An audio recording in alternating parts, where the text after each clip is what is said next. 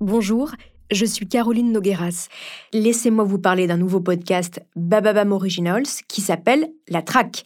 Si vous aimez Homicide, je pense que vous allez adorer ce podcast qui nous fait revivre des traques, des cavales, des évasions toutes plus spectaculaires les unes que les autres. Mais surtout, il nous raconte à chaque nouvelle saison un duel sans merci entre deux camps qui s'affrontent, le truand et la police. La première saison sera disponible dès le 8 mars sur toutes les plateformes d'écoute. Le mystère Alexandre Despalières, Sexe, drogue et mensonge, épisode 2. Comment est mort Peter Aikin Que s'est-il passé pour que ce milliardaire australien, ancien producteur de la Warner, meure dans un hôtel parisien de seconde zone? Tous les regards se tournent vers celui qu'il a épousé quelques semaines avant sa mort. Le veuf est pleuré, se disait condamné et millionnaire. Il n'est ni l'un ni l'autre. Chez Alexandre Despalières, le mensonge est comme une seconde peau. Despalières ment sur tout, tout le temps. Il ment tellement qu'on finit par croire qu'il croit ses propres mensonges. Des mensonges qui naissent, comme toujours, pour rendre plus belle une vie qu'on trouve trop terne. Vous écoutez Homicide, je suis Caroline Nogueras.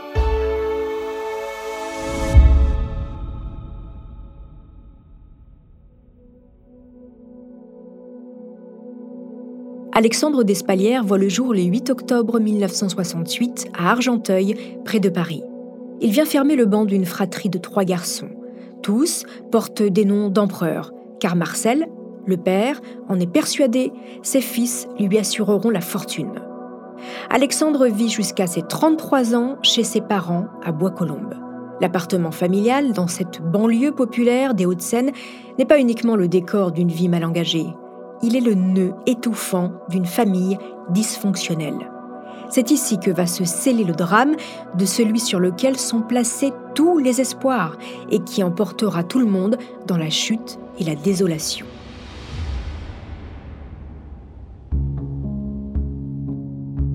Alexandre est d'une beauté à couper le souffle. Dès les premières années, le minois de l'enfant sidère tous ceux qui le croisent. Monique, sa mère, le couvre d'un regard énamouré. Elle se plie en quatre, cède à tous ses caprices. Quand les finances ne sont pas au rendez-vous, elle fait le tour des commerçants du quartier pour qu'on lui fasse crédit. À ses côtés, le jeune Alexandre, ses traits parfaits et réguliers, ses prunelles profondes, cette bouche dessinée au fusain, tout se pâme devant le dernier des Despalières. Monique en est certaine, son fils aura un grand destin. Qu'importe les moyens, seul compte le but. En attendant d'avoir le monde à ses pieds et un compte en banque bien rempli, Alexandre se fait la main sur son entourage. Homosexuel affirmé à l'adolescence, il multiplie les conquêtes. Sa chambre est le lieu d'un chassé-croisé permanent d'amants. Jeunes, vieux, français, étrangers, inconnus, people, tous se succèdent dans un ballet incessant amoureux officiels et relations occasionnelles tarifées se frôlent. L'argent et la drogue circulent aux yeux de tous, le monde tourne autour d'Alexandre. Même la découverte de sa séropositivité, l'année de ses 16 ans n'entache pas sa détermination. Il plaque le lycée pour se consacrer à sa réussite. Sa mère redouble d'attention, le materne, cuisine pour les amants de passage, stocke le Coca-Cola au frais et les tablettes de chocolat, péché mignon de celui qu'elle appelle amoureusement mon sucre. Et à force d'y croire, certaines portes finissent par céder. On l'aperçoit dans le film Prof en 85. Sous l'impulsion d'un de ses amants, un producteur musical qui vit dans un hôtel particulier des beaux quartiers, Alexandre enregistre en 1986 un 45 tours, L'amour à mort. La chanson a été écrite pour Julien Clerc qui n'en veut pas. Les arrangements sont signés par l'arrangeur d'Alain Souchon. Trois jours de studio sont prévus. C'est le producteur qui paye, mais Alexandre fait croire à sa grand-mère Alice qu'il doit les financer. Elle lui donne un petit coup de pouce et lui prépare une enveloppe qu'il claque en soirée et resto. En studio, le filet de voix ne fait pas l'affaire. En trois jours, impossible de boucler le titre de 3 minutes 50. L'ingé son double la voix, met le paquet sur les cœurs.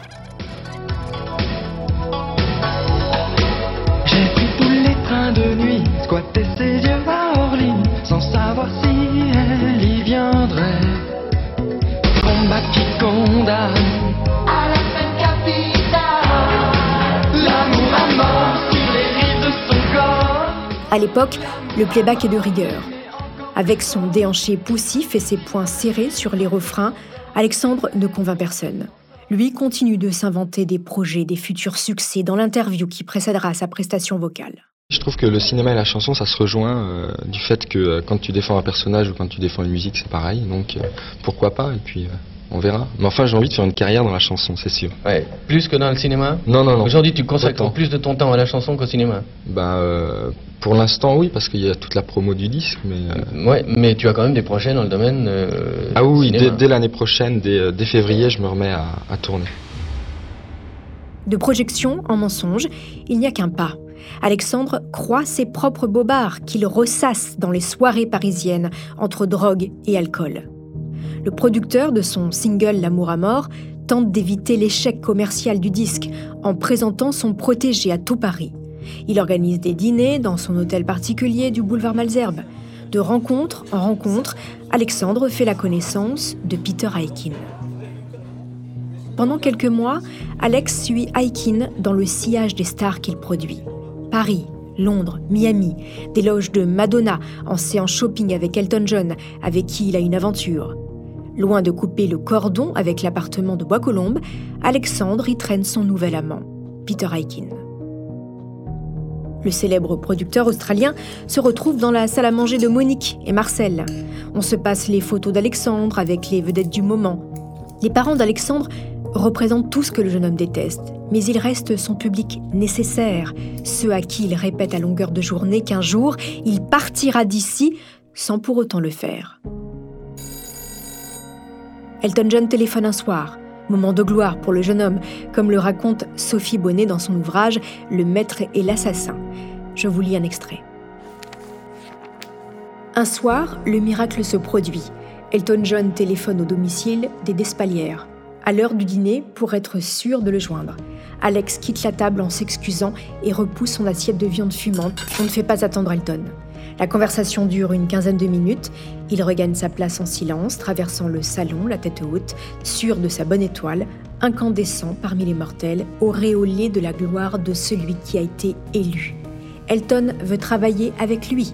Elton veut coucher avec lui. Le destin l'a choisi. D'ici quelques semaines, quelques mois tout au plus, le succès rejaillira. Si Elton John prend la peine de composer son numéro, alors le monde se pliera à sa volonté. En fait, la star mondiale veut juste revoir son amant, un soir, alors qu'il est en concert à Paris. La collaboration restera horizontale. Qui est dupe? Monique sûrement Les autres le père et les deux frères doivent lever les yeux au ciel, dans un souffle d'agacement. Les mensonges se succèdent, les amants aussi. Aucun n'a l'exclusivité, vedette ou pas. Despalières séduit et congédie au gré de ses humeurs. Il cumule les relations. Bastien, David, Michael et les autres, sans oublier ceux dont on ne connaît pas le nom mais qui payent et offrent des cadeaux. Sa chambre de bois colombe abrite ses amours mortifères contaminé par un amant, Despalières contaminera à son tour. À ceux qui lui demandent pourquoi il vit encore chez ses parents, Alexandre élude, ménage un silence lourd, comme un secret, ou alors il ment carrément. Ses fadaises sont grosses comme son orgueil boursouflé, mais à chaque fois ça passe. Son mensonge récurrent de l'époque, il serait en fait Morten Arquette, le leader charismatique du groupe AA. Écrasé par le succès de son groupe, il se cache en France, dans une famille banale.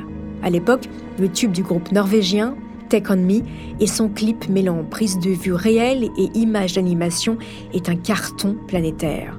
Alexandre n'a pas choisi cet homme au hasard. Le titre qui caracole au sommet du top 50 pendant 24 semaines se vendra à plus de 7 millions d'exemplaires dans le monde. Despalières est persuasif. Lui et Morten Arquette se ressemblent comme deux gouttes d'eau. Et puis, nous sommes dans les années 80. Internet et les smartphones n'existent pas. Parfois, Despalières alterne. Il est en fait le fils caché d'Elizabeth Taylor. L'actrice américaine l'a confié à une famille française qui se charge de l'éduquer pour ne pas gêner sa carrière internationale.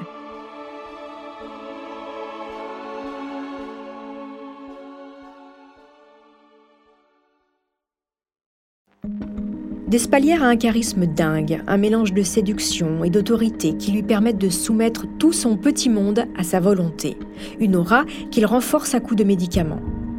En 2001, beaucoup meurent autour de lui. Son père d'abord, ses deux grands-mères et ensuite sa mère.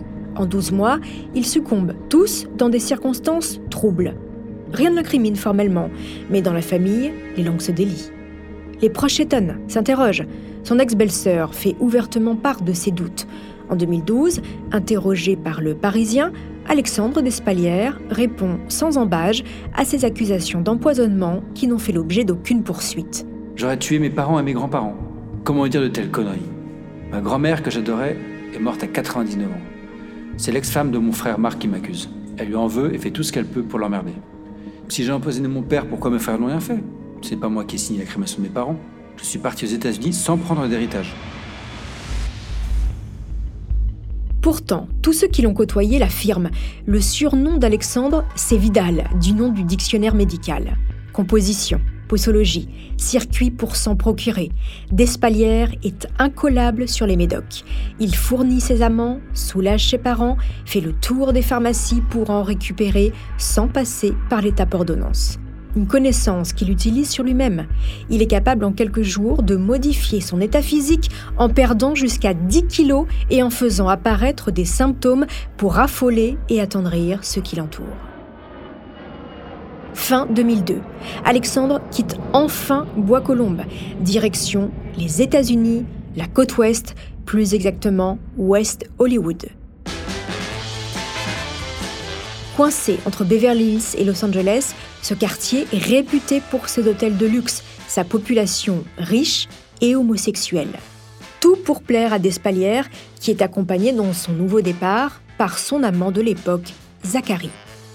Quelques mois après son arrivée, installé à la piscine du Beverly Hills Hotel, Alexandre croise le regard de Marcel Becker, une très belle brune de 65 ans. Son époux, Martin Becker, était l'assureur du tout Hollywood. Mondaine, excentrique et désespérément seule, Marcel Becker est née au Maroc. Elle en garde un français impeccable.